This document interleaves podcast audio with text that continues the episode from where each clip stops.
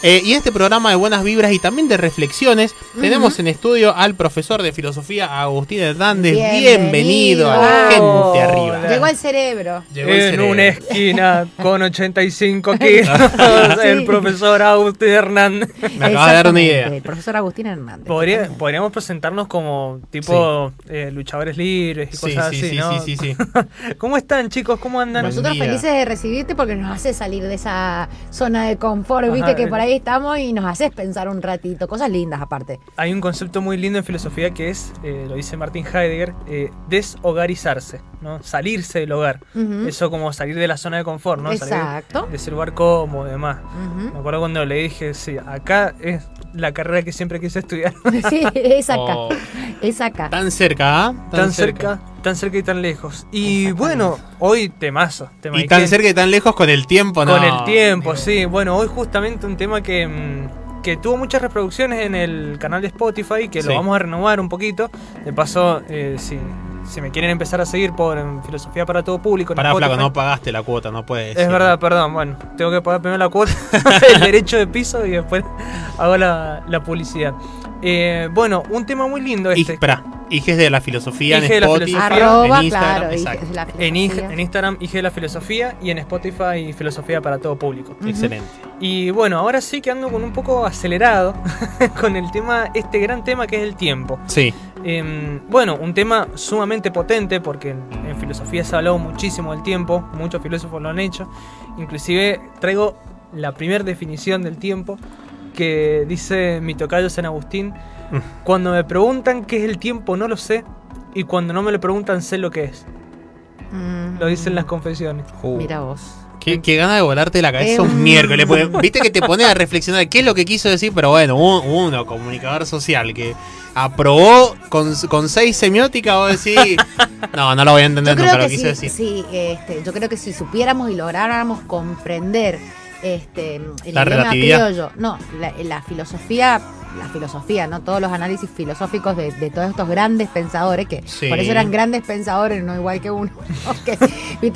pero si lográramos realmente cognizar, no, no necesitaríamos ningún ansiolítico, andaríamos por la vida mucho más liviano de cosas, porque aprenderíamos más.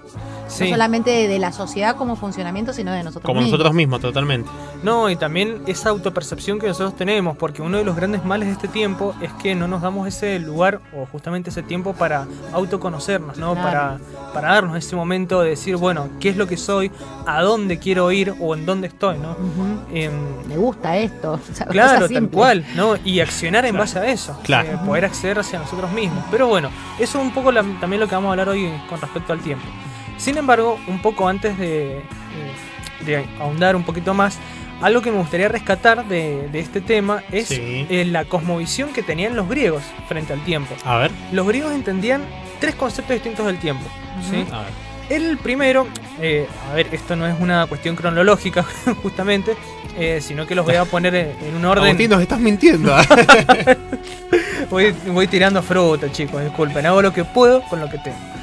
Em, ¿Qué decían los griegos? Los por el principio, que a mí me interesa. Arranquemos por el principio. Bueno, los griegos tenían, como bien dije recién, tres concepciones del tiempo. La primera es el tiempo como cronos, cronológico. Claro. Eh, una consecución de tiempo, que es el que vivimos hoy en día, pero este concepto del tiempo viene justamente por el titán Cronos, ¿no? sí. Eh, que la mitología griega, digamos, ha dado mucha letra a la cultura occidental. Y uno de de esta letra que tiró fue entender el tiempo como cronológico, como un titán, que es el padre de los dioses olímpicos. Sí. Eh, pero es curioso, porque me acuerdo cuando estaba en la Facu, eh, un profesor de, estética, eh, si me está escuchando me mando un abrazo grande, sí. Em, me dijo, ah, estamos hablando de que justo había fallecido mi papá hacía poquito, y me dice el tiempo cronológico, cronos, ¿no? Al que estamos acostumbrados. El que estamos acostumbrados es el tiempo que nos da vida y que después nos termina comiendo, ¿no? Totalmente, es cierto. Es, muy curioso. Finito. Es finito, es claro. Finito, claro. Em, y es curioso porque justamente eso es lo que sucede en la mitología. Cronos eh, es el que le da vida a los dioses, pero también el que se los termina engullendo. Claro. Eh, y es curioso también porque en la mitología griega, Cronos es el que separa el día y la noche. Porque ah. es hijo de, de Gaia y de Urano, perdón, de Gea y Urano. y es el que castra a su padre. eh, y bueno, cuando sus testículos caen al océano con la espuma y el semen, nace Afrodita. Ah, no sabía la- la tanto diosa de la la mitología griega. No sabía tanto, me, me gusta cuando tiras esas referencias. Eh, son datitas de color que son preciosas. Sí, para y demás. Todo está bien, eh, to- todo está bien escrito como mejor llama Saúl. Todo está Ajá, todo está- espectacular, así. todo, todo está bien todo escrito. tiene sentido, todo tiene sentido. Todo se conecta Nada al con azar. todo. Nada al azar. Bueno, otra de las cosas importantes, o el segundo momento del tiempo, es el tiempo conocido como kairos o kairológico. Ajá. Los griegos entendían también que hay un tiempo para la oportunidad, ¿sí? para el instante, que es justamente el tiempo kairológico. A ver, contame más. Bueno, imagínense que ustedes están craneando, no sé, por ejemplo, una propuesta laboral o están, no sé, deambulando en la vida buscando una persona y de repente aparece. Sí. Aparece una oportunidad que su instinto les dice es ahora o nunca, Ajá. ¿no? Bueno, Kairos es ese tiempo. Ajá. Es el tiempo oportuno, del instante, eh, diría Eric Fromm, de la espontaneidad, Sí. ¿no? de la espotenta. Es el momento en el cual uno tiene que accionar o el tren se le pasa. Accionar. Bien. Es eh, el tiempo justamente que no es lineal, que no es cíclico, Sí. eh, sino que es el tiempo de lo oportuno. Oportuno, claro. Me, me recuerdan un par de cosas. Primero. Oportunidad Oportuna de la Renga, que es una canción que más o menos habla esta cuestión de los tiempos. Bien. Eh, y segundo, una filosofía que me enseñó un amigo que está en España, que le mando un abrazo muy grande, eh, que decía la película Un zoológico en casa, que explican de que eh, siempre se hacen falta 20 segundos de eh, total y absoluto valor para arrojarse, en este caso, por ejemplo, a esa persona, a ese trabajo, a plantear ciertos temas que vos sabemos que puede llegar a cambiar un poco lo que es la, la vida. eh, y te plantea que uno simplemente se tiene que hacer fuerte por 20 segundos y hacer lo que tiene que hacer, lo que su instinto llama. Qué hermosa película. Ujú. Un solo que en casa. Bueno, otra, hablando de este tiempo de la oportunidad también, eh, pasándolo a una esfera muy trágica, Sí. eh, Guerra Mundial Z con Brad Pitt, cuando él siente que está infectado y se va al precipicio y cuenta hasta 10, ¿no? Esos 10 segundos en los cuales si él se transforma en zombie se tiene que caer y si no, bueno, ya puede vivir, ¿no? Claro. Pero es ese momento de Es la cierto oportunidad. Y por último, el otro gran concepto del tiempo que plantean los griegos se llama aion. A ¿sí? ver. No digo el aion porque se confunde con el aceite de auto. Eso te iba a decir. Aion, ajá. Eh, no lo voy a letrar en griego porque podría generar mucha, mucha mm, confusión y muerte. Sí. Así que. em, Aion es el tiempo de la oportunidad, de la eternidad, dicen los griegos. Es Ah. también un dios eh, y es el tiempo cíclico, ¿sí? Es un tiempo que no tiene ni principio ni fin y es eh, El justamente. infinito es ella. El infinito, exactamente. Ajá. Es un tiempo que siempre está transcurriendo cíclicamente Ujú. eh, y es un tiempo en el que todos estamos inmersos. Sería como ese tiempo más abarcativo que engloba a los otros dos, ¿no Ujú. es cierto? Em, que es un poco el concepto de tiempo que se maneja en la astrofísica, que se maneja también un poco en la filosofía oriental, Ajá. En la física- claro, y en la física cuántica. sí, en la también. física cuántica, claro. exactamente. Es un tiempo que es el más abarcativo, el que menos se entiende, pero es el que siempre ha estado, ¿no? Em, del cual parte todo. ¿sí? Sin embargo, volviendo a la filosofía griega, eh, aparece un filósofo presocrático muy importante que es Heráclito. Heráclito, em, recordemos que los presocráticos lo que hacían en su filosofía era eh, buscar el principio, el arjé de las cosas, Sí. y Heráclito plantea como principio el fuego. ¿sí? A ver. Sin embargo, cuando eh, Heráclito plantea el tema del fuego, plantea también la noción del tiempo con respecto a el tiempo como un río. A ver. Ah, claro. Sí, sí, sí. Y esto es curioso. Que nunca es igual, algo por Exactamente. el estilo. Sí, sí. Eh, Heráclito dice, no podemos bajar dos veces al mismo río. ¿No? Claro. Nunca te vas a bañar en el mismo. Sí. Exactamente. ¿Por qué? Pues dice Heráclito, si nosotros bajamos al río y nos, o sea, si nos metemos y volvemos a salir, ni el río ni nosotros somos iguales. Ajá. Claro. Sin embargo, uno se pregunta qué tendrá que ver la merluza con la inflación. Sí, Bueno, ¿qué tendrá que ver el río con el tiempo? Bueno, el río, dice Heráclito, es el tiempo. Claro. Sí. ¿sí? Si nosotros, el tiempo nos atraviesa, no somos iguales, ¿no? Y acá vale hacer estas preguntas, ¿no? Como por ejemplo, ¿somos los mismos después de que amamos y nos dejaron o nosotros dejamos a la persona que amamos? ¿O somos iguales después de que un ser querido muere? Igual, de igual manera podemos en, en, en pequeñas palabras decir que en algo sí somos iguales. O sea, yo te lo estoy plante- te lo estoy preguntando. Vos, podemos decir que en algún punto sí somos iguales y a la vez obviamente diferentes después Acá, de ese trauma. acá lo están escuchando a Agus y le mandan saludos y Mm. me están haciendo una pregunta. A ver. Me dice, ¿somos el tiempo de alguna manera? Sí, somos el tiempo. Ahí está, ahí Y- está contestado. No, no nos atraviesa, nos contiene. También nos contiene y nos atraviesa porque el tiempo transcurre. Claro. El tiempo se muestra justamente como una narrativa, ¿no? Es decir, si nosotros nos preguntan, bueno, ¿qué, qué has hecho de tu vida? ¿No? Entrevista laboral, bueno, ¿cómo te definís o qué has hecho de tu vida? Pensamos una narrativa a través del tiempo que hemos transcurrido. Claro, totalmente. Entonces un poco nos atraviesa, pero también bien nos contiene. Porque ese contener son los recuerdos. ¿No? Ah, bien. Como esos momentos cristalizados que guardamos en el corazón y que los volvemos a, a resurgir, los volvemos a retomar siempre que lo necesitamos o siempre que algo nos impacta de tal manera que necesitamos retomarlo. Y vos decías que, que cuando si somos, nos hacías la pregunta abierta, ¿no? Esto, invitamos a la gente también ahí que nos Sí, mande mensajitos y todo. Eh, si no somos iguales o somos los mismos después que nos han pasado cosas. Bueno, justamente es eso depende de cada persona cómo le afecta su tiempo, Claro. ¿no? Claro. Y de la manera en la que pueda afronta- afrontar esos cambios, las herramientas. las claro. herramientas a través de ese tiempo. Y ahora traigo a colación, pasando, saltando eh, históricamente, a un gran filósofo que está muy hablado también en, en todas las academias y demás, que es Nietzsche. Mm. Y Sí. ahora voy a traer un. eh, voy a relacionar un poco con algo que está leyendo Diego, que se lo recomiendo a, a la audiencia, que es La insoportable levedad del ser, Uf. de Milán Kundera.